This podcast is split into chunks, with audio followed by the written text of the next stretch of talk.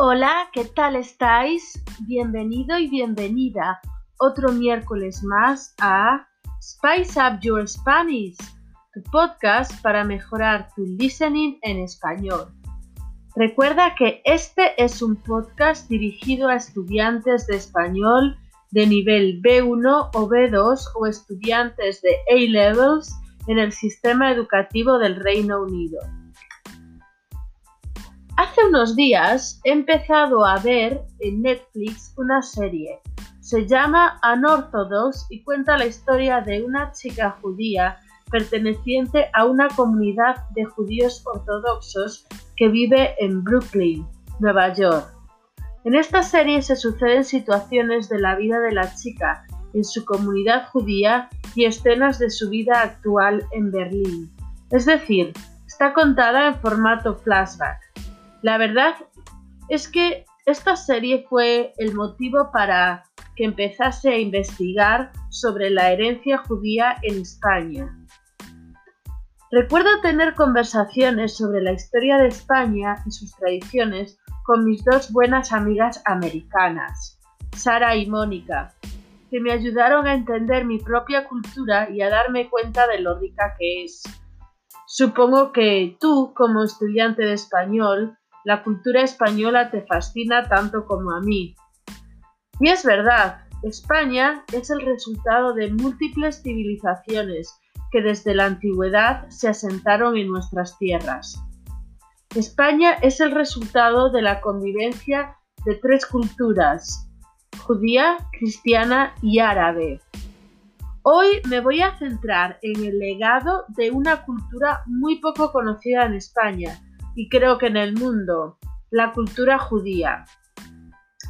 Para empezar a profundizar en el legado de los judíos en España, quiero repasar muy brevemente el legado que han dejado otros pueblos en nuestra cultura.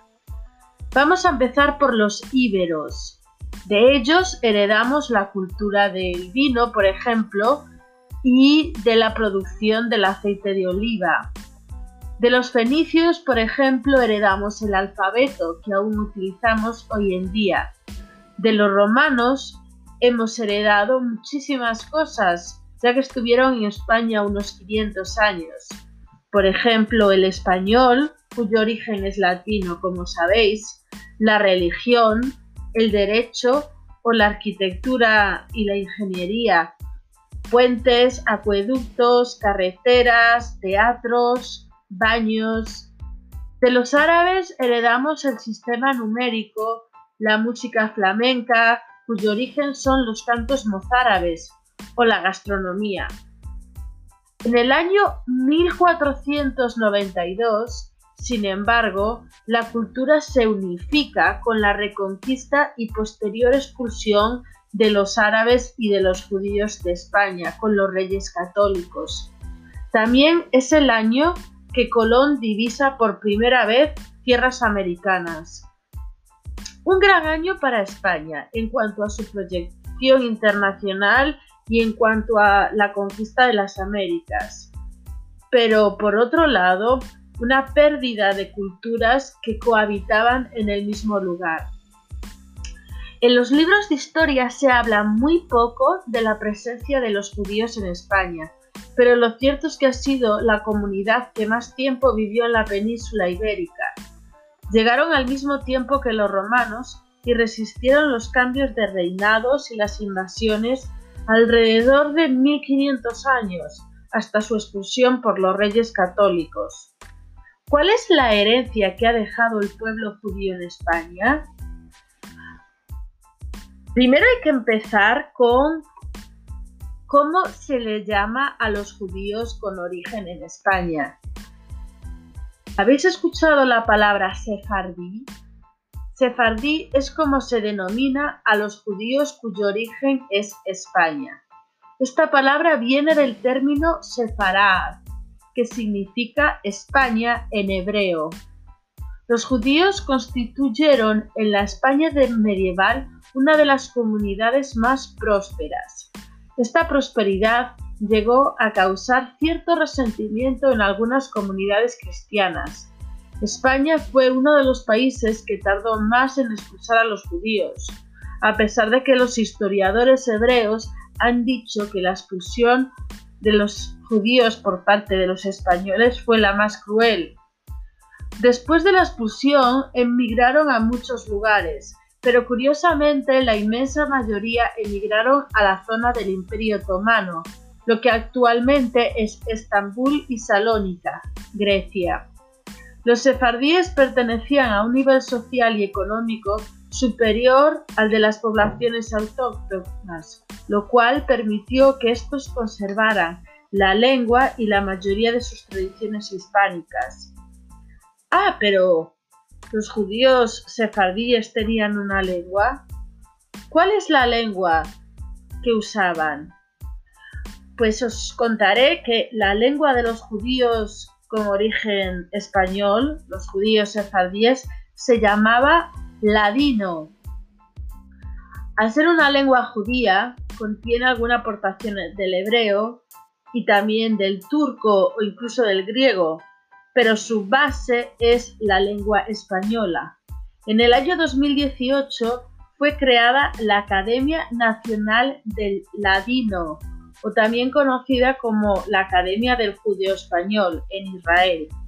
Existen libros en ladino publicados por judíos sufardíes por todo el mundo. Se considera una lengua viva, aunque no mayoritaria. Los judíos sefardíes hablan en hebreo, pero mantienen la lengua ladina como lengua de sus ancestros. Podemos entender como legado cultural la gastronomía, el comercio y la agricultura. La repostería de origen judío es de sobra conocida. Os sorprenderéis cuando os diga que el mazapán tiene origen judío. Muchos postres con almendras como polvorones o la famosa tarta de Santiago tiene su origen en postres elaborados por la comunidad judía de principios del siglo V. La preparación del cordero en lugares como Extremadura o La Rioja es propia también de la cultura hebrea, que habitó España y los recetarios de las comunidades judías. Ciertas especies que se usan para el adobo en España también tienen su origen en la comunidad sefardí. Quizás la herencia más destacada es la arquitectura. Las juderías son vecindarios donde vivían los judíos y constaban de callejuelas de piedra donde las casas conectaban unas con otras por un pasadizo. En Toledo es donde se conservan más monumentos y juderías en todo el territorio español, aunque podemos encontrar ejemplos en otras ciudades como Córdoba, Rivadavia o Calahorra, por ejemplo. Entre los puntos claves para entender la herencia judía es la capital del antiguo reino, Toledo. En Toledo podemos encontrar la Sinagoga del Tránsito, que además alberga el único museo sefardí y la excepcional Sinagoga de Santa María la Blanca, que tiene reminiscencias árabes y judías en su arquitectura. Toledo es una ciudad de unos 90.000 habitantes, donde pervive la presencia de las tres culturas muy diferenciadas, árabe, cristiana y judía. Los vestigios arquitectónicos que allí se conservan son particularmente curiosos. Os recomiendo muy encarecidamente que visitéis Toledo. Se puede visitar en un día y solamente tardas una hora desde Madrid. Como podéis observar, los judíos sefardíes fueron una comunidad que conservó su amor por España a lo largo de muchas generaciones.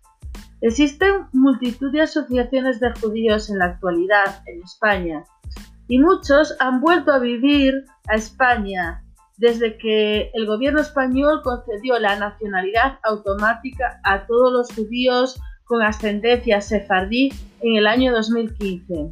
En la actualidad existen dos millones de sefardíes.